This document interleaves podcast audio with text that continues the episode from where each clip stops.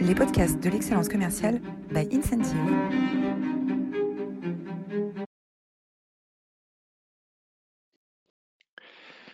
Bonjour, bienvenue dans cette nouvelle édition des Masterclass de l'excellence commerciale. J'ai euh, l'immense plaisir euh, d'accueillir aujourd'hui Christian Target. Bonjour Christian. Bonjour Roland. Alors Christian, vous êtes euh, le maître absolu de la préparation mentale. Euh, vous avez euh, brillamment accompagné l'équipe de basket vers sa meilleure place historique de, de médaille d'argent aux Jeux olympiques de Sydney. vous êtes l'auteur de la Bible de la référence en la matière, la Bible de la préparation mentale. et donc on va parler de, on va parler de comment est-ce qu'on peut appliquer ces principes de préparation mentale dans le, dans le milieu de l'entreprise. Avant de rentrer, eh ben, vous êtes incroyable, vous êtes toujours aussi incroyable, vous êtes un peu plus de 300 aujourd'hui, vous êtes inscrits pour euh, écouter euh, Christian. Euh, vous étiez également très nombreux la semaine dernière pour écouter Vanessa Marcy sur le pouvoir de l'humour, comment faire un atout avec son livre éponyme. et les masterclass d'excellence commerciale sont rendus possibles par le soutien d'Incentive. Alors Incentive, part du constat que les managers euh, jouent un rôle déterminant dans le succès des programmes d'excellence commerciale. C'est Carlos Tavares, le CEO de Stellantis, qui parle et qu'à disposition euh, des managers, finalement, il y a, peu d'outils pour les aider à accompagner l'ensemble des collaborateurs dans l'excellence opérationnelle. Euh, historiquement, les managers sont très focalisés sur les stars et sur les retardataires. Euh, et ont peu de temps pour accompagner, pour coacher, mais dans les périodes de transformation, on a besoin des managers pour être des change makers. Et les outils à leur disposition, euh, c'est souvent de l'email, euh, un réseau social d'entreprise, des tableaux de chiffres, alors qu'il existe aujourd'hui des, applications qu'on utilise dans la vie courante, qui nous aident à nous motiver, à créer du, sens collectif, à redonner une, une direction à une équipe. Euh, par exemple les applications de sport connecté ou les applications pour apprendre des, langues. Et donc euh, Incentive, c'est euh, l'application mobile qui vous aide, les managers à mobiliser leurs équipes. et Incentive travaille aujourd'hui dans une vingtaine de pays. Voilà, la page de publicité est terminée. Est-ce que Victor, tu peux nous faire le, portrait de Christian et de son extraordinaire aventure autour de, de la préparation mentale? Oui, bien sûr. Merci Roland. Christian Targier, vous êtes professeur de PS de formation. Vous avez été entraîneur jusqu'au haut niveau mondial de planche à voile avec deux titres mondiaux et formateur de managers sportifs. Vous devenez préparateur mental et accompagnez de nombreux athlètes jusqu'au plus haut niveau mondial et olympique dans une vingtaine de sports. Vous avez accompagné l'équipe de France de basket jusqu'en finale aux Jeux olympiques de Sydney. Vous ne vous arrêtez pas en si bon chemin et dépassez les limites du monde du sport pour faire profiter de votre expérience le monde de l'entreprise. Vous êtes un pionnier de la préparation mentale et vous avez documenté vos travaux dans de nombreux ouvrages, dont la Bible de la préparation mentale. Vous faites bénéficier de vos conseils les entreprises grâce à votre structure, la méthode Target, qui forme les managers aux bonnes pratiques de préparation mentale. Vous êtes aujourd'hui aussi l'intervenant central du diplôme de coaching et de performance mentale de l'Université de Dijon. Vous nous faites l'honneur de votre présence et c'est un plaisir de vous accueillir aujourd'hui. N'hésitez pas à poser vos questions à Christian dans l'espace questions il y répondra en fin d'entretien. Merci beaucoup. Alors Christian, bienvenue. Euh, encore une fois, on est absolument enchanté de, vous avoir avec nous. Euh, Christian, qu'est-ce que c'est la, préparation mentale? Alors, je vais vous faire deux, retours, hein. un retour théorique et un retour pratique. Je le lis parce que je ne la connais pas par cœur, la définition. La préparation mentale telle qu'on la définit, c'est un ensemble d'outils ou de stratégies pour l'accompagnement de la personne au service de sa réussite perso et pro, de son équilibre de vie et surtout euh, de, pour le diriger vers une autonomie la plus totale possible. Bien, maintenant je vais vous expliquer comment moi je l'explique la préparation mentale sur deux exemples. D'abord le plus simple, c'est que euh, pour moi la préparation mentale, le principal objet est de permettre à toutes les personnes d'être au maximum de leurs compétences techniques. Pour moi, il y a des compétences techniques et il y a des compétences mentales. Les compétences techniques, c'est tout ce que l'on apprend à l'école, c'est tout ce que le manager sait faire, c'est tout ce que l'athlète sait faire. Et puis les compétences mentales, c'est ce qui, dans le cerveau, en gros, vient perturber les compétences techniques. Et les compétences mentales, lutte contre justement ces bugs dans le cerveau. Ce qui fait que je reviens à ma définition. Si vous possédez des compétences mentales, vous allez pouvoir faire, euh, euh, vous allez pouvoir euh, jouer entre guillemets au maximum de ce que vous savez faire. Deux exemples ou trois exemples. Le premier, c'est le tir au basket, puisqu'on va parler de basket. J'ai été surpris quand j'étais à Sydney euh, d'apprendre que ces gens-là, quand ils faisaient des séries d'entraînement de tir au panier, ils en faisaient une dizaine, ils en, ils en marquaient 100%. Et euh, en match, ça oscille entre 50 et 70, je crois au mieux. Là, c'est l'expression la plus claire de ce qui peut arriver. Ce qui peut arriver que vous, euh, sont fatigués. Il y a des distracteurs de tous ordres. La fatigue, les émotions du moment, le public, la peur, euh, toutes sortes d'émotions qui font que la concentration diminue. Et quand la concentration diminue, le geste est moins précis. Donc finalement, la, concentration, la, préparation mentale, c'est euh, devenir le meilleur de ce qu'on est capable de faire. Excusez-moi, j'ai pas bien. La préparation mentale, c'est aider chacun à devenir le meilleur de ce qu'on est capable de faire. Alors, c'est être capable de faire ce qu'il sait faire au mieux. Alors ça, ça vaut pour l'individu. C'est-à-dire que l'idée de se dépasser, moi, m'échappe. On fait ce qu'on sait faire. Et si on veut se dépasser, on fait comme ce skieur aux Jeux Olympiques qui a dit ben moi je vais faire, euh, je vais y aller à fond et la cinq portes il a dégagé. Pour moi, euh, on, fait ce qu'on sait faire, sauf en équipe. En équipe, une équipe peut se dépasser parce qu'il y a des, des, tas de phénomènes de déconcentration dans une équipe et on parlera du foot tout à l'heure si vous voulez, de la finale de foot que tout le monde a vue. Et moi, je vous dirai mon point de vue, ce que j'ai vu avant le match et mon pronostic à ce moment-là. Excellent, excellent. Alors, euh, la préparation mentale, euh, euh, il y a un, schéma pour, pour simplifier, c'est finalement l'équilibre entre les capacités de l'individu, hein, d'appeler les compétences techniques, et puis l'exigence de la tâche. La capacité de l'individu qui, si elle est très importante, mais que la tâche n'est, elle, assez limitée, euh, la personne va s'ennuyer. Euh, à l'autre inverse, si la capacité de l'individu est limitée, mais que l'exigence de la tâche est très forte, ça provoque de la peur, ça provoque de l'anxiété. Euh, et, tout l'enjeu de ce que vous décrivez dans votre, dans votre livre, hein, et on verra après le détail de, de, ces schémas, c'est comment est-ce qu'on amène les collaborateurs ou les individus au sein d'une équipe dans une expérience optimale vers ce que vous appelez le flow, la fluidité, hein, la fluidité de bien-être avec des exigences assez faibles, et puis la fluidité, le flow de performance quand l'exigence de la tâche est, est, élevée.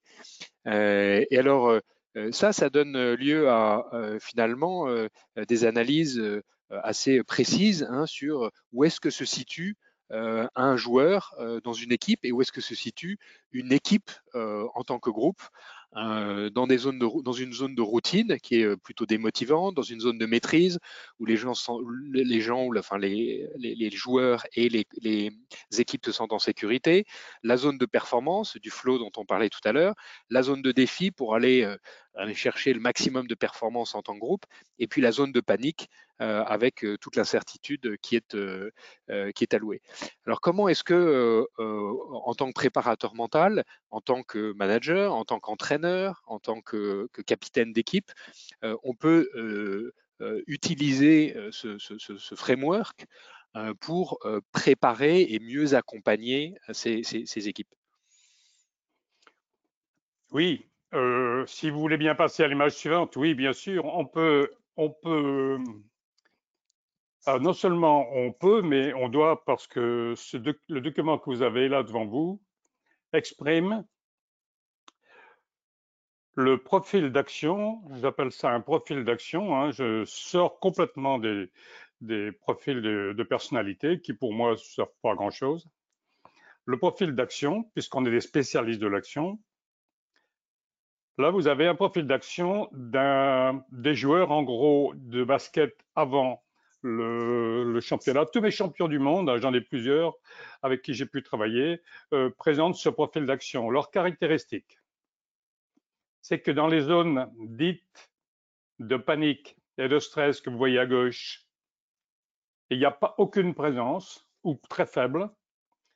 Et la zone de routine, qui est une zone négative aussi, c'est une, une, zone de rigidité, il n'y a rien. Et tout le reste, c'est dans les zones de défi, de performance et de maîtrise, qui sont des zones en fait vertueuses. Et ça, avec mon questionnaire, on en parlera tout à l'heure à la fin, avec mon diagnostic, je connais le profil immédiatement de tout le monde, enfin de, de la personne. Voilà, vous remarquerez qu'il y a beaucoup de défis, beaucoup de performances et vous direz peu de maîtrise, mais il faut se méfier du mot maîtrise. Il est perçu là comme la, confiance dans ses compétences, mais aussi le besoin de sécurité qui lui est un frein. Donc il faut de la maîtrise, mais il n'en faut pas trop. Il faut du défi, il faut de la performance. Moi, je dirais, il faut du défi, performance. Et ça, c'est aussi le profil des, grands managers avec qui j'ai pu travailler. C'est la même chose. J'ajouterai une petite nuance. Les, les managers haut de gamme sont souvent un peu plus en performance qu'en défi. Mais ça vaut pour 5 points, donc ce n'est pas significatif. Donc toujours être un peu en déséquilibre par rapport à euh, la sécurité, la sérénité, euh, pour aller euh, prendre une prise de risque optimale, c'est ça?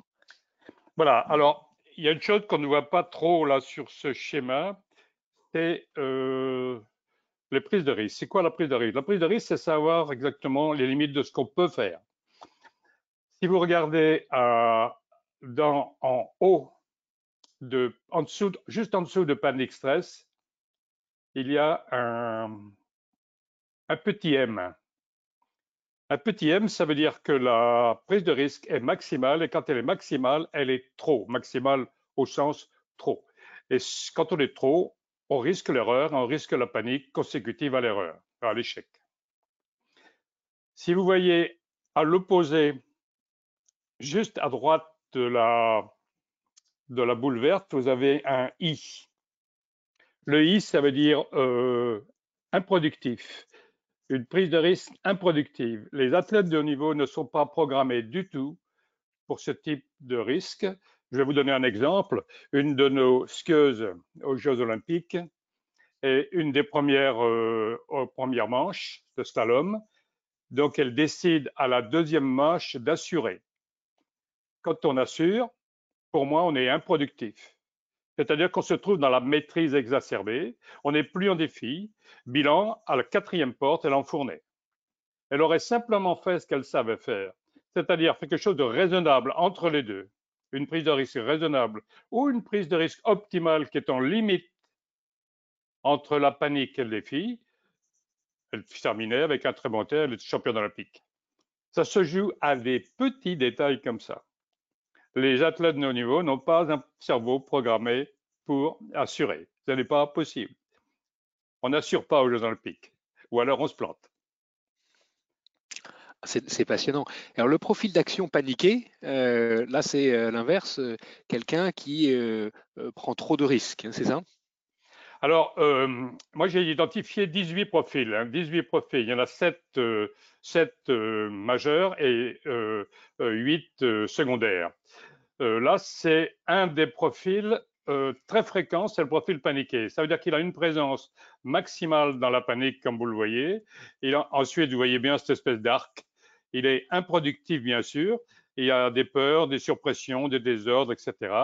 Ce qui est remarquable quand même, regardez maintenant, on voit complètement la courbe dont je vous parlais tout à l'heure de la prise de risque. On voit bien la improductive, on voit bien la position R raisonnable. On voit bien la position O optimale, qui est la position on ne le voit pas bien. Elle est coupée. Position optimale. Et puis, comme par hasard, la position maximale, elle est couverte par la, boule de panique.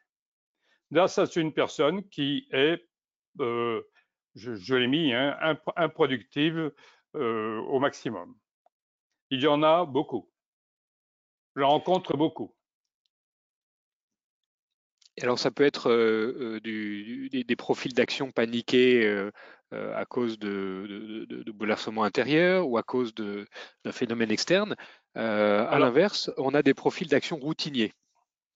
Alors, dans les deux cas, hein, les, causes peuvent être extérieures ou intérieures, mais comme ça communique vite, c'est difficile de savoir. Ça, c'est l'inverse. Alors, l'inverse, c'est le, c'est le routinier. Le routinier, alors lui, n'a absolument pas de défi. Donc, c'est quelqu'un, j'en connais, et j'ai travaillé avec un directeur d'entreprise qui avait ce profil-là. Je peux vous dire que, euh, regardez la demande, il n'y a pas de demande haute, il n'y a pas de défi. C'est la caractéristique des fameuses, des fameuses euh, entreprises de l'époque, euh, Air France, euh, les grandes entreprises qui avaient cinq étages de, de, personnel et qui n'avaient pas l'objectif de faire des choses nouvelles, qui avaient juste l'objectif de, de fonctionner. Ça, c'était avant les nationalisations. Non, pardon, avant, c'était du temps des nationalisations. Les, privatisations, oui. Donc, là, euh, évidemment, oui, allez-y. Un profil performant, un profil euh, stressé, un profil routinier. Donc ça, c'est finalement euh, à travers les, outils que vous décrivez dans, dans, la Bible de la préparation mentale, une manière de faire des diagnostics à un niveau individuel, également à un niveau d'équipe.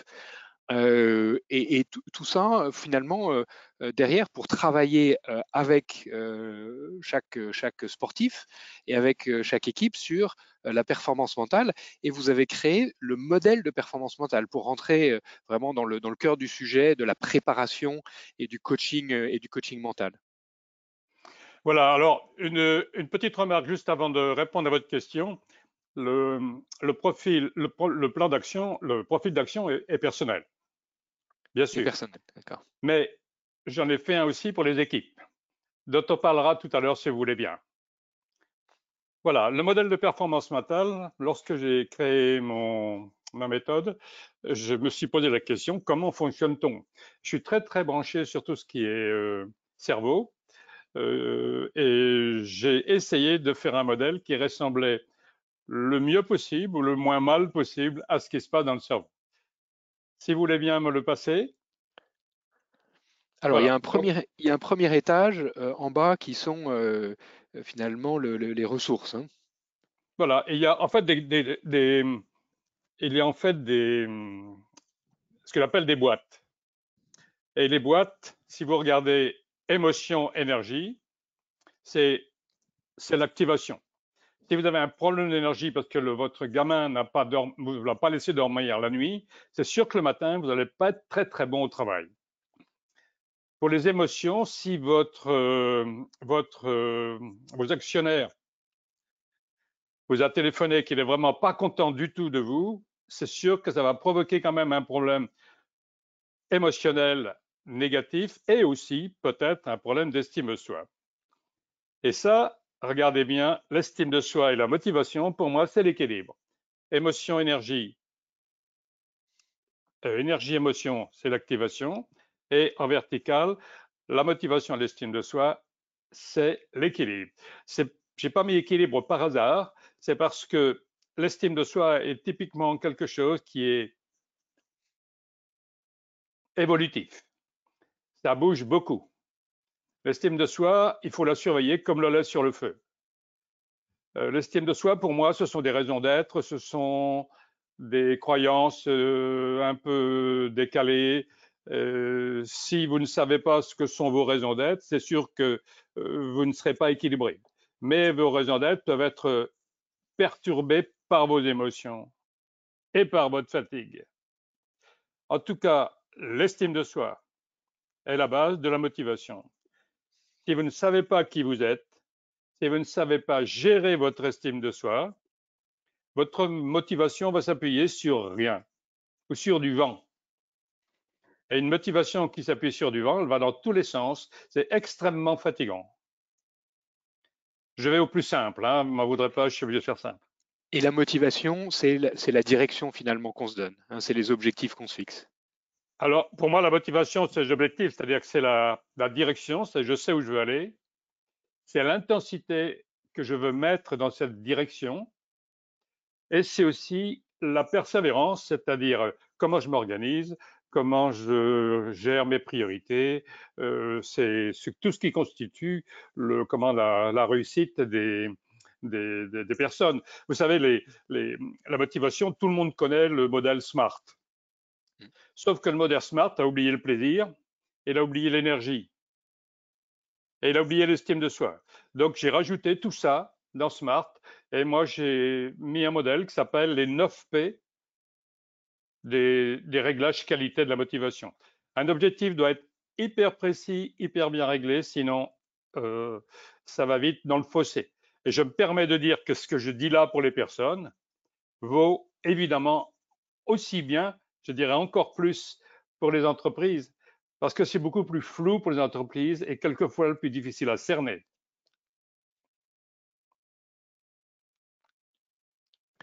L'étage suivant, c'est la concentration. Alors la concentration euh, euh, sur, le, sur le passé, hein, la concentration sur le passé pour euh, comprendre, apprendre de, ses erreurs, apprendre de ses succès, et puis la concentration sur le futur pour là aussi se donner une dynamique, une, dynamique positive. Alors, la concentration, c'est le, le, plus important, hein, c'est la concentration sur le présent, parce que tout se passe dans le présent. Même quand on réfléchit sur le passé, on réfléchit au présent passé.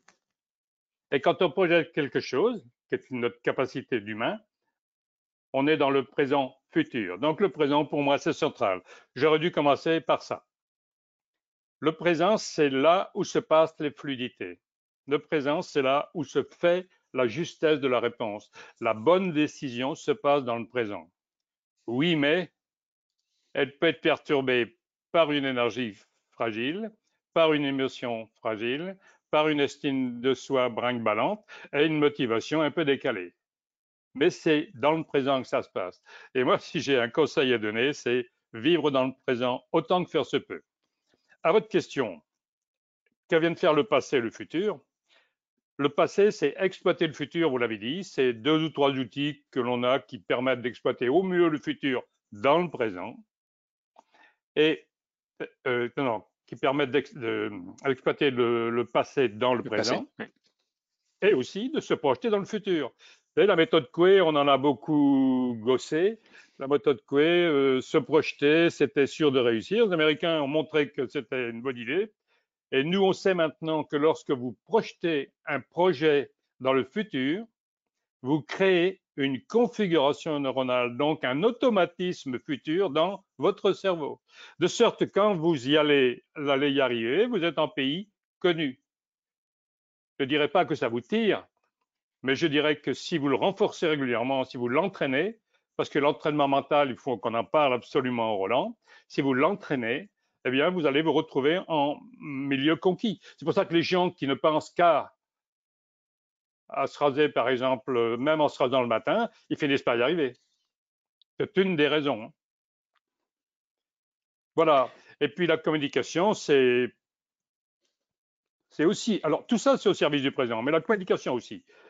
Le leadership, c'est quelque chose qui, puisque j'ai un auditoire de, de, managers, le leadership, c'est quelque chose qui dépend strictement de ce qui est dessous, c'est-à-dire capacité énergétique, d'estime de soi, d'émotion, motivation, etc. On a parlé d'aura. Oui, l'aura, l'aura, c'est quelque chose de particulier. C'est vrai. Mais une aura avec des dysfonctionnements dessous, ça donne des patrons décalés, complètement décalés. Mais il n'y a que qui ne le voient pas parce qu'ils ont l'aura et ils sont dans leur aura. Le deuxième, c'est l'influence bah, L'influence, euh, puisqu'on est dans le commerce, les stratégies d'influence et les stratégies de... Euh. Je vais vous donner un exemple de stratégie d'influence. Je suis en Australie. Je travaille avec les, parachutistes du vol relatif. Vous savez, ces gens qui font des figures à quatre qui font des figures pendant 35 secondes. Et euh, on est contre les Américains qui sont champions du monde depuis toujours. Ça énerve les Français qui sont aussi bons. Et j'ai travaillé un an avec eux. On est à trois points derrière. Ils peuvent encore gagner dernière manche. Et là, je leur dis, vous allez rentrer dans l'avion où ils sont face à face. Mais vous allez rentrer dans l'avion en parfaite, euh, euh, en parfaite, en mental parfait fort. Vous êtes, vous allez mettre des lunettes de soleil enfin vos, lunettes de soleil, vous les mettez de travers, vous mettez le casque légèrement de travers et vous ouvrez votre combinaison en parfait, parfait débraillé. Mon idée était d'avoir une influence tout simplement sur les Américains. Ça n'a pas manqué. Ils n'avaient jamais fait une faute, ils en ont fait trois, donc on a gagné de 10 points ou 15 points. C'est ça l'influence, la stratégie d'influence. Mais il faut savoir aussi lutter contre la stratégie d'influence. Les Américains sont très très pas bons là-dessus. Ils sont tellement crédules que là-dessus, on les plante chaque fois. Voilà, c'était une petite anecdote. Alors, est-ce qu'on peut, euh, euh, de façon euh, très pragmatique, alors dans, votre méthodologie, il y a des outils hein, pour travailler chacune de ces boîtes.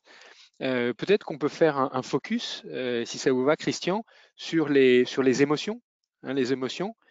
Euh, comment est-ce que on, peut euh, travailler avec son équipe ces émotions qui sont finalement, on le voit, euh, des, conditions pour accéder à la motivation et des conditions pour aider chacun à, performer dans le présent avec cette concentration et ce flow qui en, qui en découle? Alors vous avez raison de me faire un focus là-dessus parce, parce que c'est ce qui est le plus long de mon bouquin.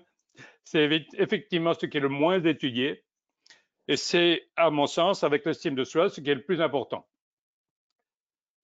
Les émotions, il faut savoir que, euh, étude américaine sur 30 000 personnes, il y a euh,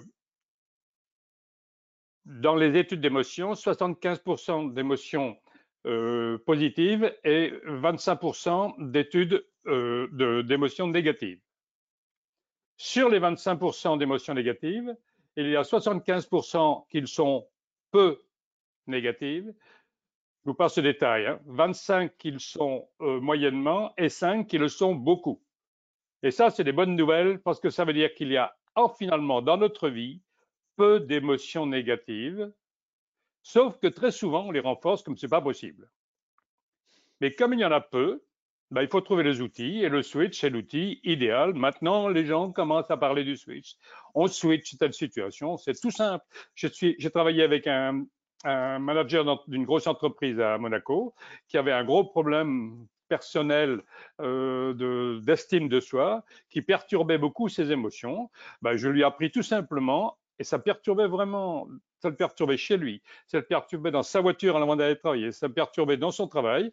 Je lui ai appris à switcher, à faire un espèce de sas entre sa voiture et le travail. Et je lui ai appris tout simplement à sortir de l'émotion qui pour moi ne tenait pas bien la route, mais pour lui, oui, à la, zapper complètement en même temps qu'il fermait sa porte de voiture et après quand il ouvrait la porte de, l'entreprise. Ça marchait très très bien, il en est très content. J'ai appris aussi le soir à faire l'inverse, à ne pas amener les émotions de son travail chez lui. C'est tout simple, sauf que ça demande un entraînement et de l'entraînement mental. Alors, est-ce qu'on peut prendre un exemple sportif? Euh, vous avez entraîné euh, l'équipe de France de basket. Euh, il y a un moment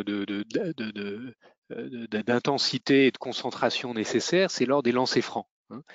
Euh, comment est-ce qu'on applique ce concept de switch et comment est-ce que vous formez, comment on peut s'entraîner pour j'ai raté mon premier lancer franc, comment je reconcentre mon énergie pour gagner le deuxième? Sur l'équipe de basket, je vais je ne vais pas vous parler beaucoup de Switch. Hein. Moi, je vous ai parlé de Switch parce que vous l'avez demandé, parce qu'il y a des outils quand même dans toutes ces boîtes qui sont différents. Pour l'équipe de basket, c'était la problématique telle que je l'ai vue était différente. On était perçu comme euh, ne pas rentrer dans les phases finales, que normalement, si on faisait mieux que 14e, on était les meilleurs.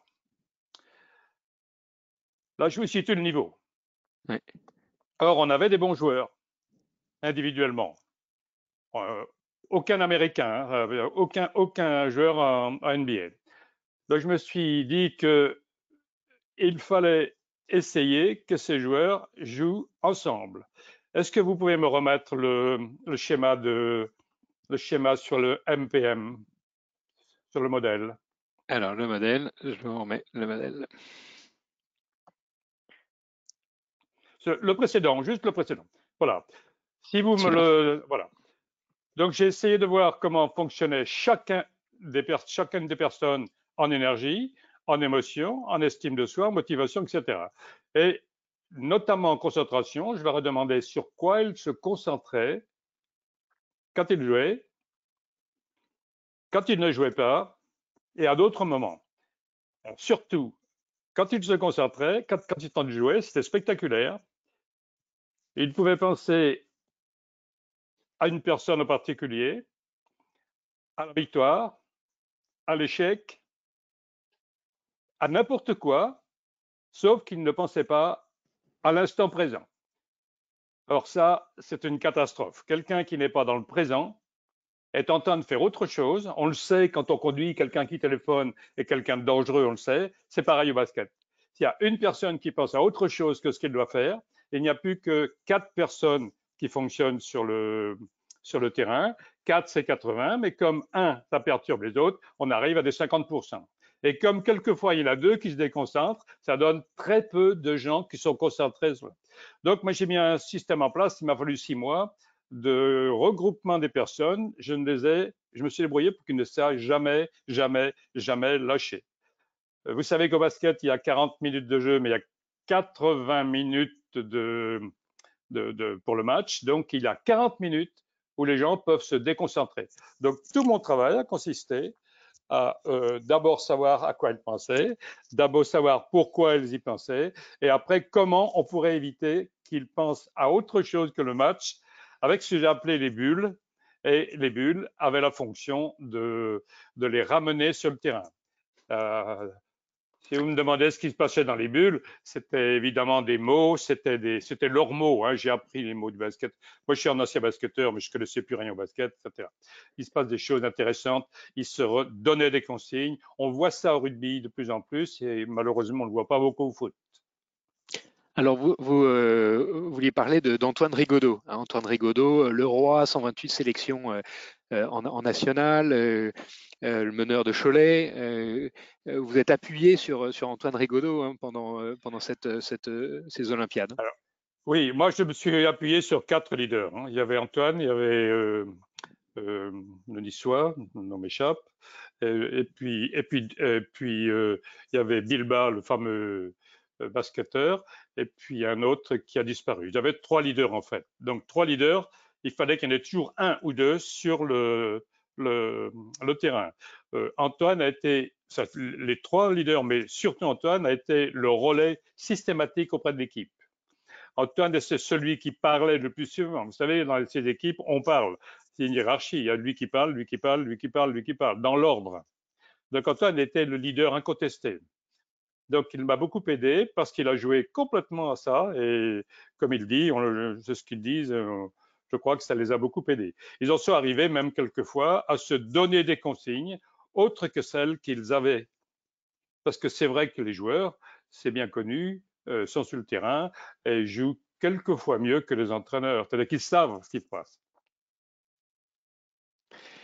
Et résultat, euh, résultat médaille de médaille d'argent euh, aux Jeux Olympiques pour l'équipe de France de pour l'équipe de France de, de, basket, Ça a dû être une, une émotion incroyable à ce moment-là, c'est des moments fabuleux. Là, je suis derrière le photographe.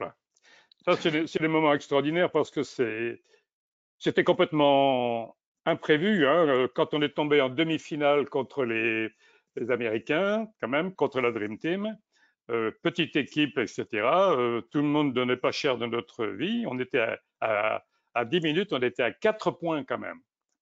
Et là, que je crois, ce qui s'est passé, comme c'était leur Coca-Cola 20h USA, et 11h euh, Australie, euh, ils ont cassé, m'a dit l'entraîneur. J'ai pas tout vu ça.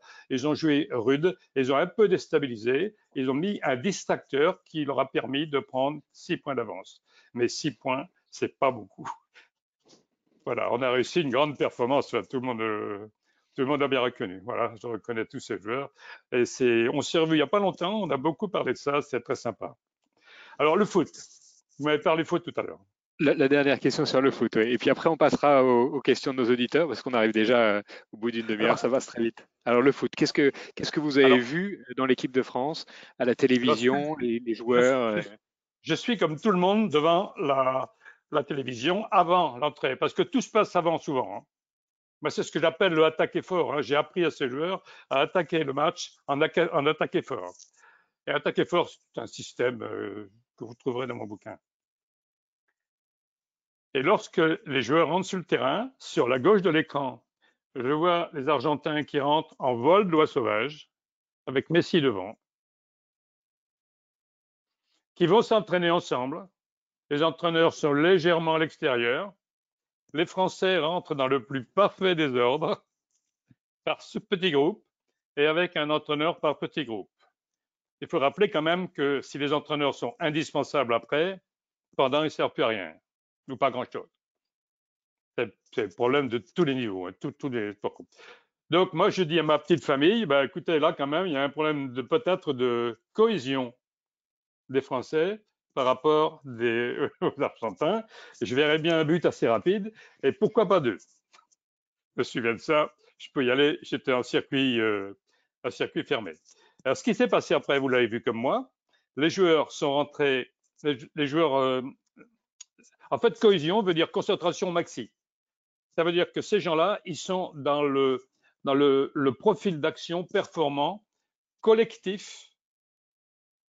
Il n'y en a pas un qui déroge. Ce qui a fait que toute l'équipe était concentrée, mais les joueurs étaient concentrés. Ils avaient toujours un petit dixième d'avance sur les Français et ils ont intercepté toutes les balles, toutes les balles, toutes les balles. Ça a déstabilisé complètement la concentration des Français qui n'ont jamais pu se reconcentrer. Et là, s'il y avait un système de bulles, parce qu'il y a 20 minutes d'arrêt de jeu au foot, je pense que ça aurait aidé beaucoup, beaucoup les joueurs à se reconcentrer. Et là, je pense que Didier Deschamps aurait pu euh, donner des consignes à des joueurs. Euh, voilà, il s'est beaucoup énervé, mais je pense que je pense que là, il ne faut pas s'énerver. Là, c'est difficile à vivre, mais je et on, a, on, a, on a failli gagner, c'est vrai, mais sur des exploits personnels. Voilà, avec la préparation mentale, euh, on arrive au sommet avec l'équipe de basket, avec l'équipe de basket à Sydney. on manque une finale également par manque de, bons réflexes sur cette préparation mentale. Un, immense merci Christian de, cet éclairage et de finalement cette introduction hein, à, tous ces outils très pratiques euh, très concrets euh, qui sont présents dans cette, euh, dans cette Bible de la préparation mentale, qui permettent de mieux gérer ses émotions, mieux gérer sa concentration et, aboutir à cette situation de flow, ce déséquilibre permanent où on va aller chercher le défi pour que chacun puisse exécuter parfaitement ce qu'il ce sait faire. Moi, j'ai retenu que finalement, il ne fallait pas chercher l'exploit individuel, on ne pouvait pas se dépasser soi-même, mais qu'en revanche, en équipe, on, pouvait aller, on pouvait aller beaucoup plus loin. Euh, un immense merci. Pour aller plus loin, bien sûr, euh, allez euh, précipitez-vous à la FNAC pour acheter la Bible de la préparation mentale. C'est un gros pavé, c'est un gros pavé, mais c'est très pragmatique, concret, avec des outils, des questionnaires, des checklists. voilà, et ça, vous pouvez utiliser ça en famille avec vos enfants pour les aider à coacher, à, les coacher dans leurs activités sportives ou avec vos équipes pour mieux comprendre les dynamiques qui sont, qui sont à l'œuvre. Il y a des modèles de leadership. Euh, c'est absolument euh, passionnant. Euh, le cinéma intérieur, projection privée au cœur de la conscience, Lionel, Lionel Nakache aux éditions Odile Jacob. Et puis bien sûr la méthode Target, hein, si vous Target, pardon, si vous avez besoin d'accompagnement et d'expertise sur ces préparations mentales, n'hésitez pas à contacter, à contacter Christian. Euh, voilà, un immense merci à tous pour votre euh, présence aujourd'hui. Si vous avez des questions, vous pouvez les poser directement euh, à Christian sur l'interface GoToWebinar et Victor nous les lira. Victor, est-ce qu'on a des questions de nos auditeurs? Oui, Roland, on a des questions. Merci Christian pour cette présentation. Alors, première question de Rafika. Est-ce que la préparation mentale est liée à un objectif bien précis Et, donc, lié à, un objectif bien précis? Oui. Ben, euh, moi, je dirais que les objectifs sont inclus dans la pression mentale, mais si vous avez un objectif euh, bien précis. Euh, nous, c'était de. Euh, moi, j'avais dit, je vais être en, je, vais être en finale de. Enfin, je vais, je vais être médaillé à, à, Sydney. Oui, à ce moment-là, vous organisez l'ensemble de, des éléments que je viens de vous dire. Hein. Il y a une soixantaine d'outils dans les boîtes que je vous ai proposées. Il y a une soixantaine d'outils et une centaine d'exercices. Donc, oui, là, vous organisez pour l'objectif il faut définir l'objectif, il faut être bien clair, et quand l'objectif sera, fixe, sera fixé, on pourra y aller. Sans objectif, on n'y va pas. D'accord. Et donc la deuxième partie de la question, euh, est-ce que donc la préparation mentale est limitée dans le temps, ou bien est-ce qu'elle doit être omniprésente pour euh, être euh, constamment renouvelée? Ah, ça, c'est une bonne question parce que tout à l'heure, j'ai proposé de parler d'entraînement mental. Là, le, il y, a, il y a 60 outils à peu près dans la, méthode. Je pense que les gens qui font le cursus complet de, des outils en retiennent 5, 6, voire 10, et ça suffit largement. C'est-à-dire que les gens prennent les outils qui leur servent. Mais par contre, ils savent s'en servir, ils sont présents et surtout, ils s'y entraînent. Parce que c'est quand même étonnant. On parle d'entraînement physique, on parle d'entraînement technique et on ne parle pas d'entraînement mental c'est quand même bizarre que le cerveau, lui, ne puisse pas faire la même chose pour le mental que le technique ou que le, ou que le physique. Donc, c'est pour ça que vous trouverez dans ce bouquin les dix principes de l'entraînement mental et aussi des plans d'entraînement mental. celui qui ne s'entraîne pas en mental perd tous les acquis. De même que s'il ne s'entraîne pas en technique, il perd aussi pas mal d'acquis. Et ça, c'est un truc qui n'est pas encore passé dans les, dans, le monde du sport et, bien sûr dans le monde de l'entreprise. Question de Julien. En sport, on parle d'entrer dans la zone quand on est au top de ses capacités. Y a-t-il son équivalent dans l'univers du travail? Oui, il n'y a pas de. Euh, la question, c'est en sport, on dit d'être dans la zone, et s'il y a un équivalent, c'est ça? Oui, oui pour moi, c'est la même chose. Les, je ne fais aucune différence entre la personne au travail et la personne euh, dans le monde du sport. La seule différence, à la limite, c'est qu'il est clair pour les sportifs qu'un jour, il y a un échec, il y a un arrêt, et que pour l'entreprise, ce n'est pas clair du tout, alors que c'est souvent la même chose. Mais ce n'est pas clair. Donc, l'échec est, est, admis en sport, à la limite, mais n'est pas encore admis dans le monde de l'entreprise, alors qu'on ne progresse que par l'échec, que par l'erreur. Et ça, ça me semble être euh, une, évidence que tout le monde a oublié. Euh, sinon, la cohésion des groupes et la cohésion d'une équipe, la cohésion d'une équipe de direction, euh, c'est la même chose. Je ne vois pas quel serait l'élément qui fait que ce serait différent. J'ai cherché parce que dans le commerce, beaucoup ont mis des, des méthodes machin pour ça, méthode machin pour ça. Moi, il y a une seule méthode de préparation mentale qui vaut pour tout le monde. Et une seule méthode aussi de cohésion. Alors, excusez-moi, je ne suis pas en train de dire que je suis euh, uniquement détenteur de la bonne méthode. Hein. Ah je, dire, je dis que tous ceux qui travaillent sur l'individu peuvent travailler de la même façon sur les équipes et tous ceux qui travaillent sur les équipes de sport peuvent travailler sur les équipes d'entreprise de, et vice-versa. D'accord. Question d'Antoine. Par rapport au profil d'action individuelle, quels sont les traits visibles d'un manager en défi et performance? Quels sont les, pardon, les? Les traits visibles. Comment, le, comment repérer un, manager qui est en défi et performance, par exemple, par rapport à un manager qui est en, en routine ou en anxiété? Là, on va basculer dans la personnalité, ce n'est pas très agréable. Et franchement, c'est une question à laquelle je ne peux pas répondre. Si, je peux y répondre. Moi, j'ai un, diagnostic de 100 questions. Euh, avant de le diagnostic, je vais avoir des impressions. Mais le problème des impressions, vous le savez comme moi, c'est qu'en fait, vous, calquer votre cerveau sur la personne. Vos impressions ne sont que vos impressions. Et vos impressions, c'est les filtres. C'est terrible. C'est normal. La, vision que l'on a, c'est la vision, la nôtre, c'est pas la vision de l'autre.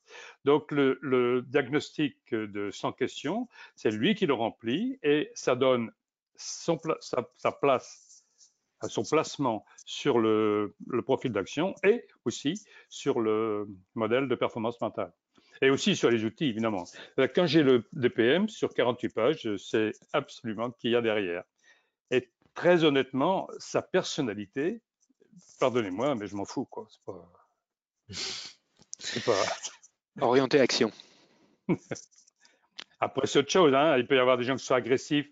On verra pas forcément la personne agressive. Ça, vous pouvez le voir. Mais et puis quelqu'un qui se fait embaucher, il va pas être agressif. C'est après qu'il devient.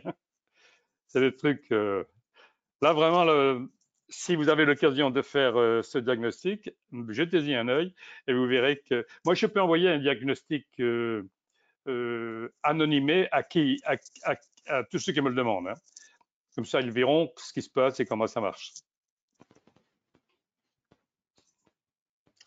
Euh, oui, euh, une dernière question de Rafika. Est-ce qu'une compétence technique sans préparation mentale peut fonctionner? Et inversement, est-ce qu'une compétence mentale peut aider et inciter la personne à s'investir pour acquérir la compétence technique dont elle a besoin? Alors, la première question, euh, je, vous dirais, oui, puisqu'il y a des gens qui, sont spontanément équilibrés, qui ont des gestions euh, d'émotions euh, saines, qui savent se restaurer, qui savent s'arrêter, qui ne savent pas aller trop loin. il y en a, j'en connais quelques-unes. Au basket, pour parler du basket, il y en a deux qui étaient parfaitement, pas de mon ressort. Sur 14, sur 15, il y en a deux qui n'étaient pas de mon ressort. C'est ce qu'ils disaient. Je n'ai pas, pas mesuré. Donc, à la, première question, je dis oui, une compétence technique peut s'exprimer sans compétence mentale, sauf qu'elles sont derrière. C'est pas parce que je dis que la personne qui fonctionne bien, euh, la personne fonctionne bien, elle a des compétences mentales qui marchent. Il faut simplement les isoler parce qu'une compétence mentale qui marche en janvier ne marche plus forcément en décembre. Parce que la vie, quand même, elle est faite aussi de beaucoup d'aléas qui bousculent beaucoup l'estime de soi, qui bousculent ensuite les émotions, qui bousculent l'énergie, qui bousculent la motivation, qui bousculent la concentration. Et ça, c'est des cercles vicieux que je peux voir. Donc, soyez prudents. Si vous fonctionnez bien, compétence technique, sachez pourquoi. J'ai l'exemple de deux secondes d'un garçon qui s'appelait Esposito, que tout le monde a connu, un nageur. Il était médaille olympique et j'ai jamais pu me dire comment et pourquoi il était médaille olympique. Donc, il s'est retrouvé 30e euh, très vite derrière. Et pour le remonter, il a fallu que je le, lui rappelle un peu tout ce qu'il savait faire spontanément. C'était un travail de reconstruction. À la deuxième question que vous m'avez posée, je saurais trop répondre. Est-ce que compétence mentale peut aider une compétence technique Elle peut la seconder, oui, mais une compétence technique, c'est un savoir-faire. Un savoir-faire, c'est un savoir-faire.